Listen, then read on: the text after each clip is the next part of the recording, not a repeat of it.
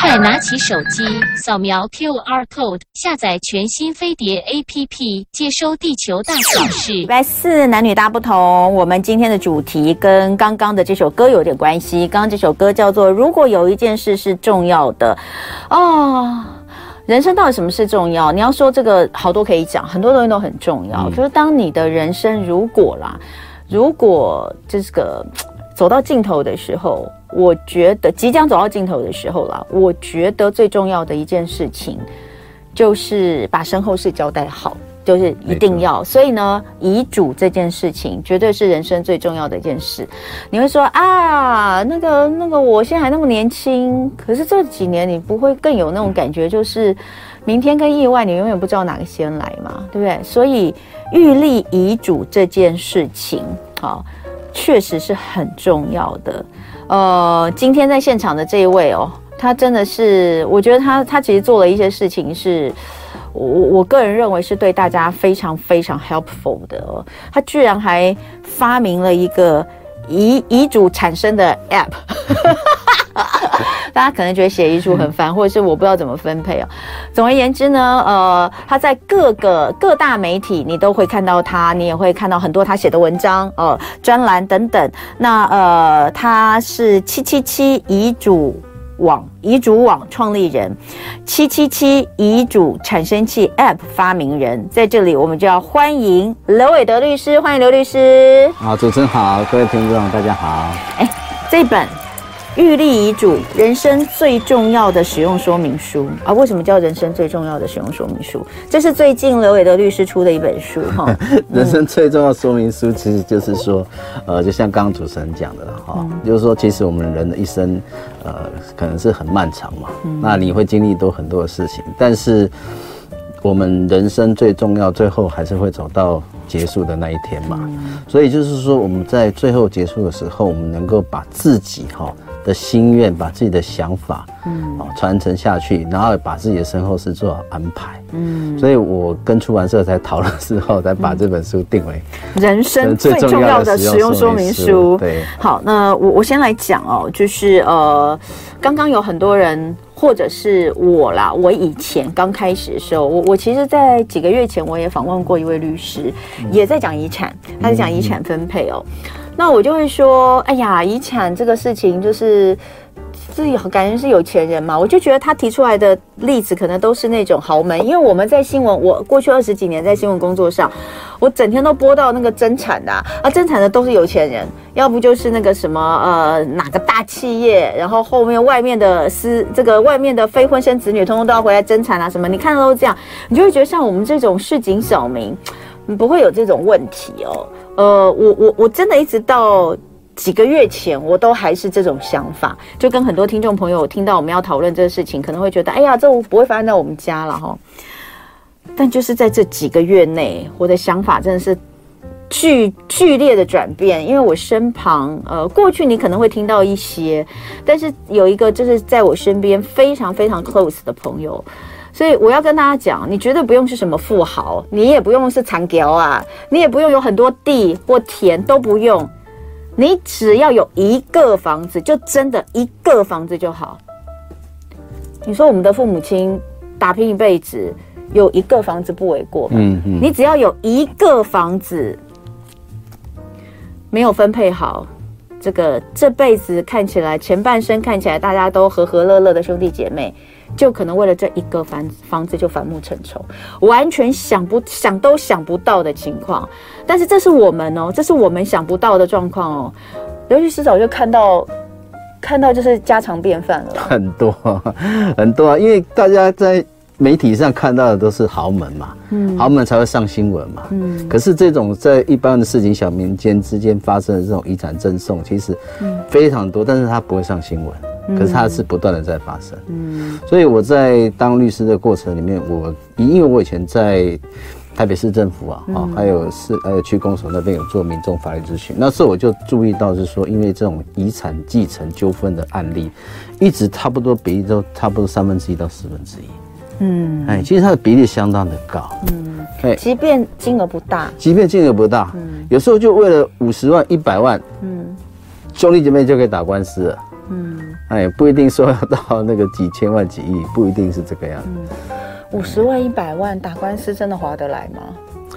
呃，有时候那个律师费跟时间成本其实都超过了。对呀、啊，但是如果这么少的话，但我为什么到底是争一口气还是怎样？有时候就是为了争一口气。而且我要跟大家讲哦，很多人会觉得说，哦，这些应该是兄弟姐妹本来就感情不好的，不是？不是，他们本来也没有什么不好，他们本来也都是大家这个呃兄友弟恭哦之类的，但不知道为什么就是会觉得就是会有一种觉得不公平、不甘心，为什么是这样？不对啊，这样不公平，就跟小孩子一样，小小朋友最喜欢讲的话就是不公平，为什么我要让他？对不对？对小孩子这样，我跟你讲这个事情哦，到了。父母亲如果真的离开处理遗产的时候，就会突然间回到孩童时代，不知道为什么，大家就是这样不公平。我觉得那是我的，我应该要拿一份。有人说：“哎呀，管什么立什么遗嘱啊，就让后代自己去敲破头就好了。”那你一定。没有小孩或跟你的小孩感情没有很好，我们待会回来好好聊这件事。礼拜四男女大不同，我们今天聊的是人生最重要的使用说明书——预立遗嘱啊。呃，在现场的是七七七遗嘱网的创立人刘伟德律师。我刚刚趁着这个呃呃广告的时候，跟他分享了一个我身边的故事哦。呃，其其实即便啊，即便你这个阅见无数哦，这种事情你听到还是你是不是还是觉得这也真的是？哎，很无奈了，很无奈，真的是很无奈。但是就是各自有各自，而且大家知道，那个到后面前面没有分配好，前面没有预立好，其实这个问题全部我们后来就就是没有写好。对，当初就是没有写好，当初都是口头，对，口头交代。哦，就是说当当这个妈妈过世之后，或者爸爸过世之后怎么样，然后这个东西我们到时候怎么处理？我想到最后都会都会大家都会说不认账的，然后甚至到最后为了要争取自己的权益，有可能就会主张说，这个时候怀疑你是会用诱导的方式，怎么在身边的照顾者用诱导的方式让父母亲说出这样的话，即便大家都知道不是那样哦，你可能会有这样的情况。所以你说是不是上了法庭之后实在是太难看了？那万一其实父母亲其中有一位还在。他还必须要上上上这个法院去作证，看着自己的子女们，为了这样子对照对诉讼当事人，而且也不是只有子女，是有的是亲子之间争呢，对不对？有很多有有有有很多很多。所以预立遗嘱太重要了。你你当初会想要呃，你你这这这些年这么这么多年来，你一直着重在就除了你自己律师有这么多的杂事要做之外，你一直很努力的去推广遗嘱这件事情，最主要的原因是什么？其实最主要的原因就是因为我以前哈在大学的时候就曾经听我们教授谈到说这个，因为我们华人哈。对立遗嘱这件事情是比较忌讳嘛，所以我们的这种遗产纠纷会比外国人多。对，大家都觉得好像人在在世的时候讲这个就是晦气。对，就是忌讳，好像写遗嘱就就会死亡这样子，因为产生联想。但其实这是错误的观念，嗯，错误的观念，因为写遗嘱不代表会死，不代没有写遗嘱也不代表不会死。所以，对，因为我所以这个这这是没有因果关系，这没有因果关系，好，这没有关系。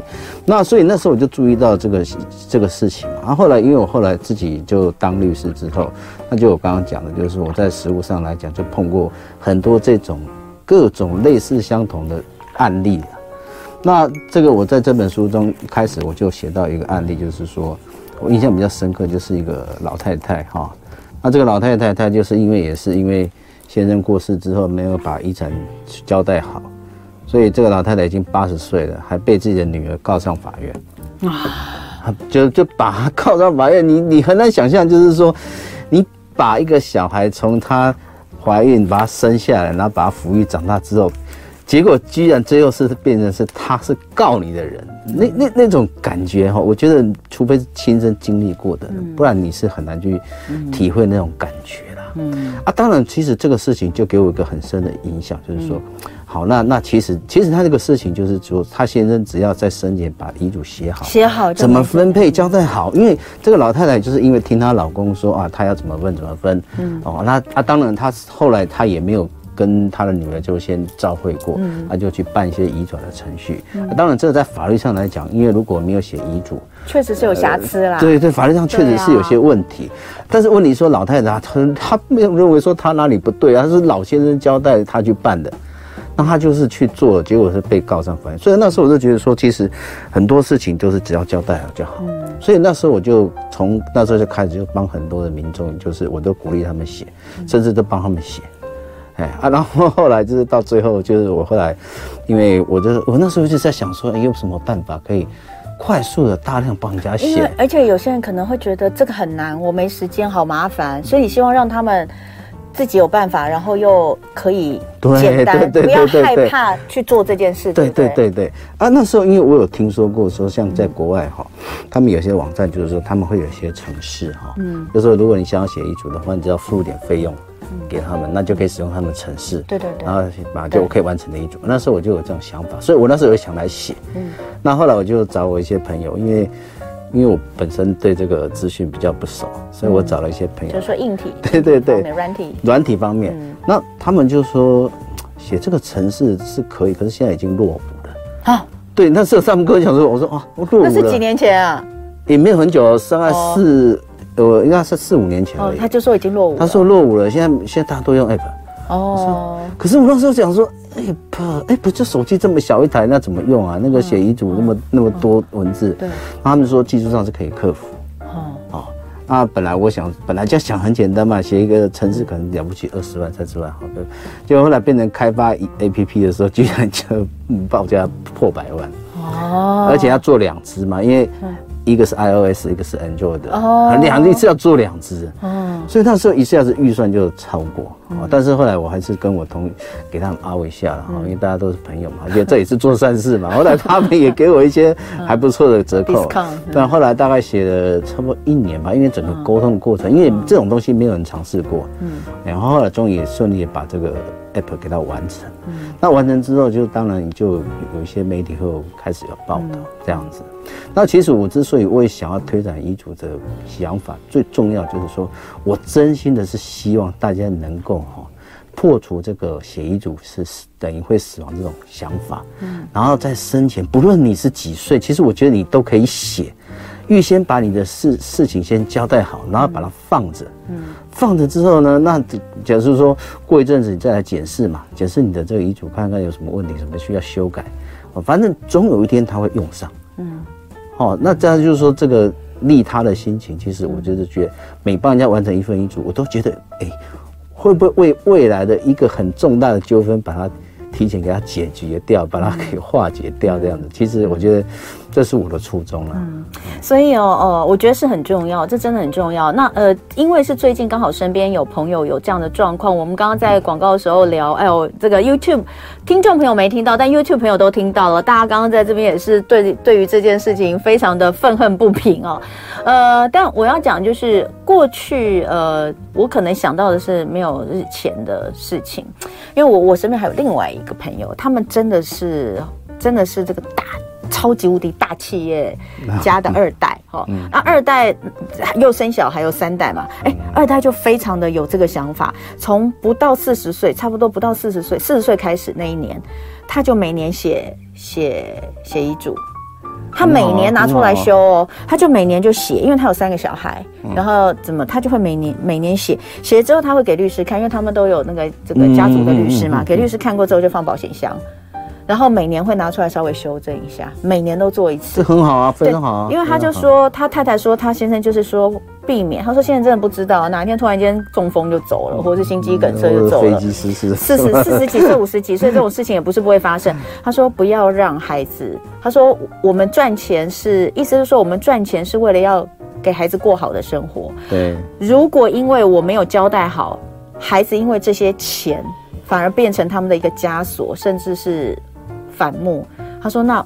这些钱我宁愿不要赚了，对不对？所以我们要做一个很好的。所以我那时候听他这样讲，我就觉得很有道理。那我相信刘律师在这么这些年在推广遗嘱、预立遗嘱的观念上面，最最常被问到问题就是为什么要写遗嘱？哦，我又没有多少钱，干嘛写遗嘱？这我们刚刚都讲过了。嗯，你真的你不要，你只要留个三十万、五十万，你可能都。都会有，而且真的，你不要想哦，你知道，就像我自己身边这个例子，我就发现，我们就会觉得天哪，这些兄弟姐妹常年在国外的生活都过得很好，为什么要跟妹妹争？为什么要跟台湾的这个小妹妹照顾了父母二三十年的小妹妹争这个东西？妹妹没有，嗯，妹妹连个房子都没有，为什么要争？你们在国外都住得好好的啊，都有钱呢、啊。他就是就是我刚跟你讲的那个，就是为什么不要？这是我我这是这是我应该拿的。对，他们会这样解读。对对对，就是就是跟小时候，我就说我在看到他们的时候，天哪，这些五六十岁的人，就让我想到五六岁时候的孩子们，为什么为就为什么我不要？为什么为什么我要让他啊？你比较大啊啊？为什么我要让他那个？这本来就该我的，分几份就分几份啊！我想就是这个样子。那你觉得对你来说应该是？如果我们说什么什么人应该写，什么时候开始应该要写？年轻人要写吗？未成年人要写吗？你会说需要？应该这样讲哈，就是说我一直觉得啦，写遗嘱这件事情其实。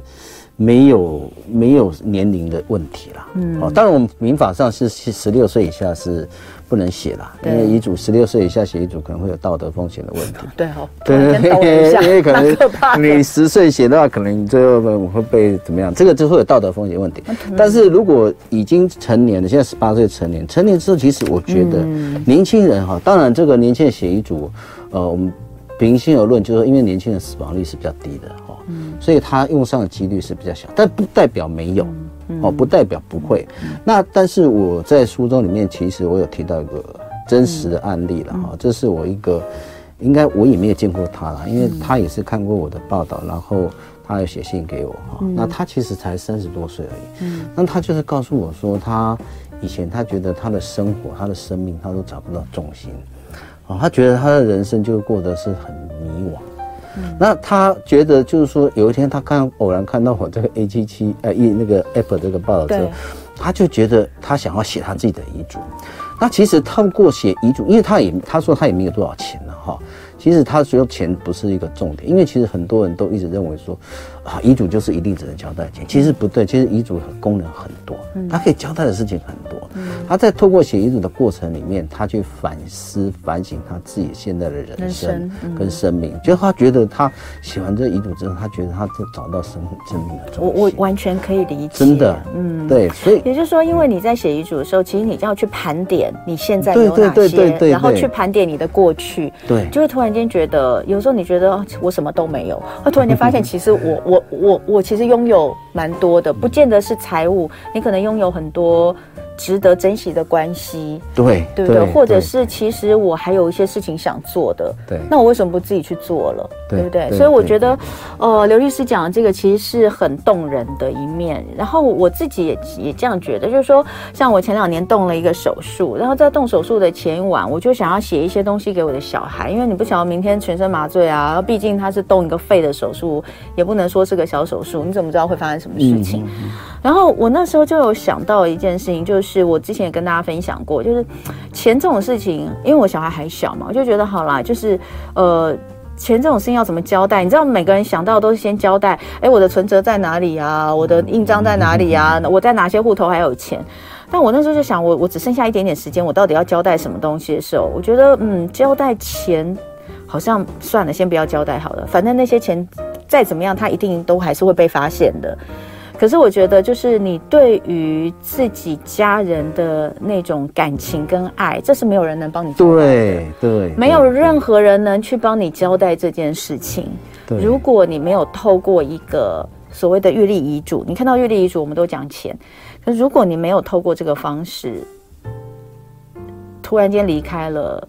很多话是来不及说，很多话来不及说，而且没有任何人能帮你说。没错，钱有人可以帮你处理，这些没有人能帮你说，对不对？所以，呃，我觉得要更宽阔一点的去想预立遗嘱这件事情，那、呃、把人关系、爱、情感。全部都包含在内。其实预立遗嘱为了不要让自己的家人起纷争，也是情感的一部分。对，等一下回来我们就要讲更多。今天礼拜四的男女大不同哦，我们来聊聊人生最重要的使用说明书——预立遗嘱。呃，在现场的是七七七遗嘱网的创立人，同时也是七七七遗嘱产生器 App 的发明人刘伟德律师，欢迎刘律师。哎，你还有一个离婚协议书 App 发明人呢？啊，是。你这个 App 也在用吗？有有在系统上面。哎、我觉得你要三不五时常常来跟大家宣导一下这些事情的重要性。听众朋友们，刚刚我们十分钟的广告时间都没有休息，我们回答了很多 YouTube 上面的问题哦。我觉得这些都很重要，所以我建议大家这一集也是可以收藏的哈，这一集也是可以收藏。当然，呃，收藏呃刘律师的书最快。哦，收藏着。对这个玉立遗嘱，这里面写的非常清楚，我已经先看过了。那当然，从遗产的分配怎么分配，然后呢，呃，在法律上会有呃，比如说每个人要有的呃怎么分啊，所、呃、所谓的特留分份等等的，这全部都有讲清楚。然后有一些案例，然后教大家遗嘱怎么立才有效。哦，这个东西是最重要的，因为很多人都以为我已经交代了，爸不是有交代吗？哎，为什么这些事情到最后可以都不算数，然后大家对簿公堂？这就是你的方式形式。所以，我们先来问遗嘱的形式有哪些？怎么写才有效？那是不是适合每每一种状况的不太一样？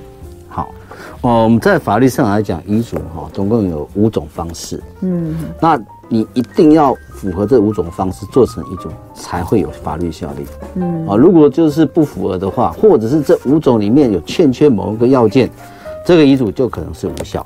嗯、那我先介绍第一种啊，第一种叫做自书遗嘱。自书遗嘱是我们、嗯、呃目前实务上看起来最多的最多的，多的因为它就是最简单最方便。嗯，所以自书大家顾名思义，它就是自己书写的遗嘱了。嗯啊，你只要拿一张纸啊，一支笔。把你想要交代的哈写写写写写写下来，好，然后说这个就是我的遗嘱，然后最后签上你的姓名跟日期，在法律上来讲，它就有法律效力了。等一下，没有任何什么见证人，不需要，真的啊，不需要。所以它的优点就是说，我这本书里面也有做各种遗嘱的介绍。它的就是遗嘱最大的优点是它是最隐秘的，因为只有你一个人知道。嗯，因为有时候见证人知道，这有时候就。就有点说哈，这个讯息会透出去。那再来，他也不用任何的费用，最方便。嗯，哎，而且你很快就可以完成。嗯，哎，所以自书遗嘱是最方便，是最多人用的。对。但是呢，自书遗嘱最大的问题就在于说它太方便了，所以都没有任何人去帮你做见证认证。嗯。所以就有很多时候会产生真假遗嘱的争议。嗯。因为我们都知道嘛，那个。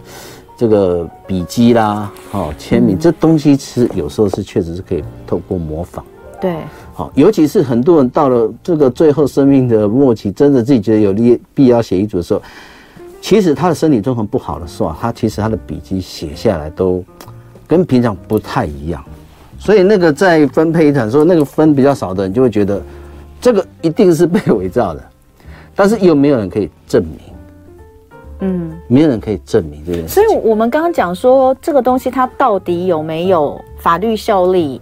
那你说它是有的啊，有法律效力，但是它有可能会被拿来有争议，有争议，它就可能会有争议啊，就有就那因为也不排除说上有人直接就是伪造遗嘱啊，嗯啊，伪造爸爸的遗嘱，说最后爸爸走了，对不对？拿拿出来，对，然后爸爸说全部给我，对不对？那大家都傻眼了嘛。这个电影里面。蛮多的，所以所以自书遗嘱当然是最方便，但是它因为就是争议性也比较大，嗯，大概是这样。好，所以那再来，刚刚就有人问说，录音录影行不行？录音录影就是我们要符合我们刚刚有提到，就是说必须要在生命危险的时候，嗯啊，比如说你就已经。车祸了，那你有可能说实在已经非常严重了。嗯，他也想交代，那你说你就叫他自书，不可能嘛？对对。那你说叫他都找他去找公证人，可能也来不及嘛。所以法律上来讲，就有一种叫做口授遗嘱，嗯，可以透过口授的方式，嗯、或者把它在录音录影的方式，嗯，但是他就必须要两个见证人。这个见证人是不可以是继承者，不可以是继承人。对，那继承人的配偶也不行哦。嗯，就反正有关系的都不行，对对对对，很多人就是我我刚刚有举一个例子啊，我们常在电影里面或连续剧里面看到，就是那个爸爸或者什么已经躺在床上奄奄一息了，然后呢，儿子就会在爸爸的 头旁边，爸，你的那个要留给什么人？这样子，然后爸爸就要那个憋着，就是趁着最后一口气讲出来的这种，这种状况才符合刚刚你说的，就是。他可能就是有生命危险，对，他没有办法输血。但是呢，如果身边通通都是自家人就不行，不行。所以刚刚我问医生，医生就说你要赶快。去把护去去把护士医生叫来，哎，或者是有清洁阿姨什么，反正是跟你这个无关的，赶快叫来。为什么我觉得那个场面很荒谬？或者是隔壁病床的，也可以，赶快来帮我们，来帮我们做一下见，做一下见证人这样子啊。所以那个是有法律效力的，那个就有法律效力。哦，但是因为见其实狗兽遗嘱，其实在法律上争议也很多了，也很多，也很多。因为其实坦白讲，它的要事性就很低嘛，就就见证人。他自己本身哦，对了，对，嗯，啊，有时候那个录音或什么，其实他也是有。因为我们之前也有看到一个新闻，他也是，就是新闻闹得蛮大的，他也是有拿录音，可是后来就是另外一边就主张说那是胁迫之下或是诱导之下讲的，哦、嗯，呃、嗯，胁迫或诱导之下讲是名人的名人的一个家里面的遗产的状况，嗯，对，所以这个确实也有争议，有可能，对对有可能。好，那那还有什么？那第二种就是叫我们叫做呃。公证遗嘱，嗯，公证遗嘱它就就是很慎重的了，嗯，哦，大家一听到公证嘛，嗯，公证的话就是说你去找法院的公证人，或者是民间的公证人、嗯、来帮你写遗嘱，嗯，其实公证遗嘱本质上就是由公证人来帮你代笔写的遗嘱啦，嗯，那因为大家知道公证人哈、哦，他是具有准公务员的身份的，嗯，他等于他做出来的文书其实就是等于是公文书一样。他的因为公证人对法律也通晓嘛，所以他们做出来的遗嘱基本上都不绝对不会有任何的真假遗嘱的争议啦。嗯，因为他经过他公证了，就推定就是真正的。嗯，哦，而而且公证人也可以帮你在这个遗嘱上面去做一些建议啊，怎么分配不会违反特留份。好，那所以公证遗嘱是一种好的方法。那公证遗嘱它就是必须麻烦，就是说你要找公证啊，第一个要去找公证人，第二个公证费。也不便宜，哦，公证费不便宜吗？也不便宜，我都以为不是什么几百块、几千块。嗯，呃，以前的公证费比较便宜，以前的公证费哈，他们的公证，比如说房子、不动产啊，他们都是用那些所谓的公告限值啊，嗯，其实其实离市价大概只有市价的成三分之一而已。嗯，但是现在司法院它有个函令解释说，现在可以，因为现在有实价登录了嘛，所以可以用实际价值来。那如果你的，如果假设你有两间房子好了，可能市价就五千万了，它的公证费可能就要破万。嗯哦，了解了解。他他因为他的公证费是按照你财产标的的价值多少而不同，你财产越高，嗯，他的公证费就越高。那如果以这种遗嘱来说，他用什么东西？他应该是单件收费吧？还是他也要看遗产的多少吗？他是看遗产的多少？真假的？真的。现在不是看件数哦。所以你去做遗这公证遗嘱是很麻烦。因为公证人会要你所有的财产清单，然后要帮你，因为他就是要算公证费。啊，所以你有人去法院办公证遗嘱，可能要跑好几趟，然后可能要准备文件很多，你还要证明这是你的财产。哦。对，比如说你说我罗斯福路什么有一间房子，那他也要你准备藤本啊、权状啊，证明什么，就是说他他的公因为公证可能也是比较严谨啊，哦，所以他程序上会很麻烦。哦，按费用，但是它好处就是它的效力、真实性强。对对对，所以这是公证遗嘱的优点跟缺点。那再来就是说密封遗嘱，嗯，密封遗嘱其实是一种蛮有趣的一一种方法，其实我都觉得还不错。密封遗嘱就是很简单，就是说你可以用电脑啊打字啊，哦，呃，或者是手写啦。嗯哦，甚至你也可以请人家帮你写都可以。嗯，但是你这，但是要在上面签名，签名之后你把它放到信封里面去，嗯、密封起来。嗯，然后去找公证人。嗯，说这个是我的遗嘱，里面是我的遗嘱。嗯，你帮我公证。对，你帮我公证，公证说这个是我的遗嘱。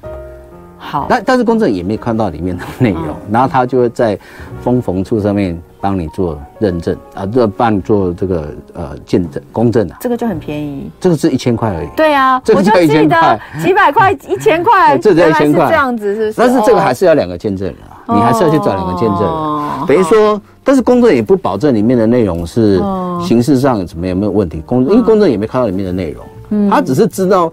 公证一件事情，就公证说啊，这个是里面，这是哦，你说这是你的遗嘱，哎啊，至于打开，假设这不是你的遗嘱，那那公证也不能也不会负责，就对。OK，了解了解。啊，他的收费就便宜，就一千块就好了。哦，好啊，那再来第四种就是代笔遗嘱。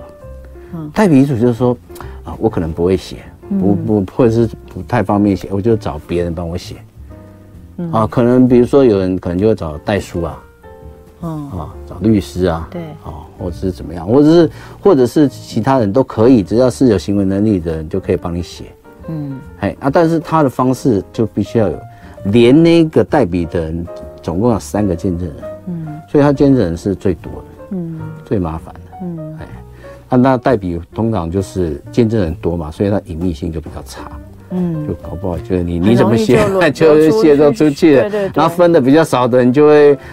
就会气冲冲的来，其实这个就是各种遗嘱的优点缺点啦。嗯，那最后一种就是我们刚刚讲的，呃，就是口授遗嘱嘛。嗯，就是这我们刚刚已经讲了。对，就一定要这五种。那如果今天比如说我用刘律师您你们呃研发的这个遗嘱 App，那我怎么样让它变得有效力？哦，OK，这个遗嘱 APP 哈，嗯，它的功能是让你。想写遗嘱，但是又不太会写，不知道怎么写的人，去帮助你完成遗嘱的内容。懂了，懂了。但是他，因为我们现在台湾哈还没有承认数位遗嘱。懂。啊，没有。虽然我觉得将来政府应该要朝这个方向了，因为你可以透过区块链，透过定数定位数位签章，让它产生效力。但是修法没有完成之前，那个只是一个草稿的内容。嗯。你必须要把它列印下来。好，或者是说拿一张纸，然后你照抄里面内容，嗯，做成我们刚刚讲那五种方式，嗯，才会有效力。也就是说，那个是前置作业，对对对，那个是你写下来的那个东西，但你连这个都不会写，真的很复杂啊，因为我不知道从哪里盘点起嘛，对不对？对。哦，所以用呃这个遗嘱的 App，把自己的遗嘱内容写好，然后去用刚刚刘律师说的这五种方式，哎，其实就其实大概就是没有啦，就是。这就等于是第一个嘛，自自自书遗自书，这就等于是自书遗嘱，那或者是去找公证人，呃，做密封，这个东西这都可以。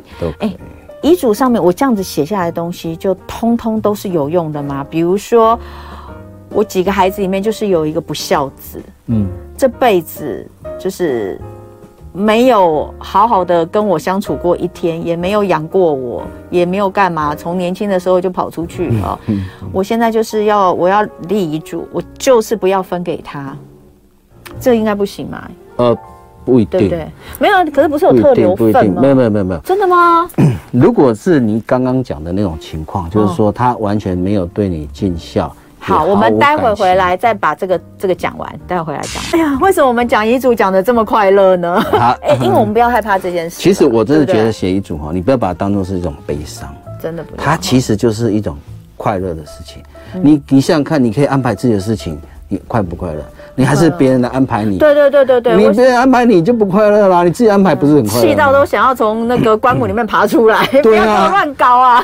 就是爸爸很想，我很想要树葬，你又偏偏把我推去 推去那个什么什么什么土葬什么的，对，那我就不符合我的心愿。可是因为你生前没有交代好啊。哎，我我之前身边还有。就是有那个，我之前身边真的有这样的例子。你刚好讲到这个，他就是爸爸，应该是爸爸在在这个呃，爸爸一我听过两个，一个是爸爸在呃，就是之前生前的时候就有说他想要怎么葬，嗯，就是说他想要烧一烧丢到海里，他想要海葬。海葬可是后来，爸爸很明确的，家人都知道，而且是在过年的时候哦。你看，快过年了，在大家子女通通都在的时候讲，好，就是请都要尊重我这样。结果到最后，爸爸走了之后，子女还是舍不得，还是给他没有没有按照他的遗愿。那当然中间就有几几个子女觉得，可是爸爸就是希望这样。但是爸爸没有写下来，所以这这个我们希望，如果人人死了之后真的没有感觉，我希望他没有感觉，因为他真的不，他真的不想要这个样子。嗯、然后另外是有一个是父母亲一直感情都不好，可是他们有家族墓园，那是妈妈就有说不要放在一起，不要跟爸爸在一起，不要跟爸爸在一起，而且是特别交代，就是有交代子女不要跟爸爸在，爸爸先走。爸爸先走，然后妈妈就说他不要这样在一起。结果后来等到妈妈真的过世之后，儿子就觉得妈妈应该要在里面。结果呢，媳妇就非常坚持说，可是妈妈生前就已经讲了。所以后来就是吵来吵去，吵来吵去，然后到最后就听说真的是吵翻了。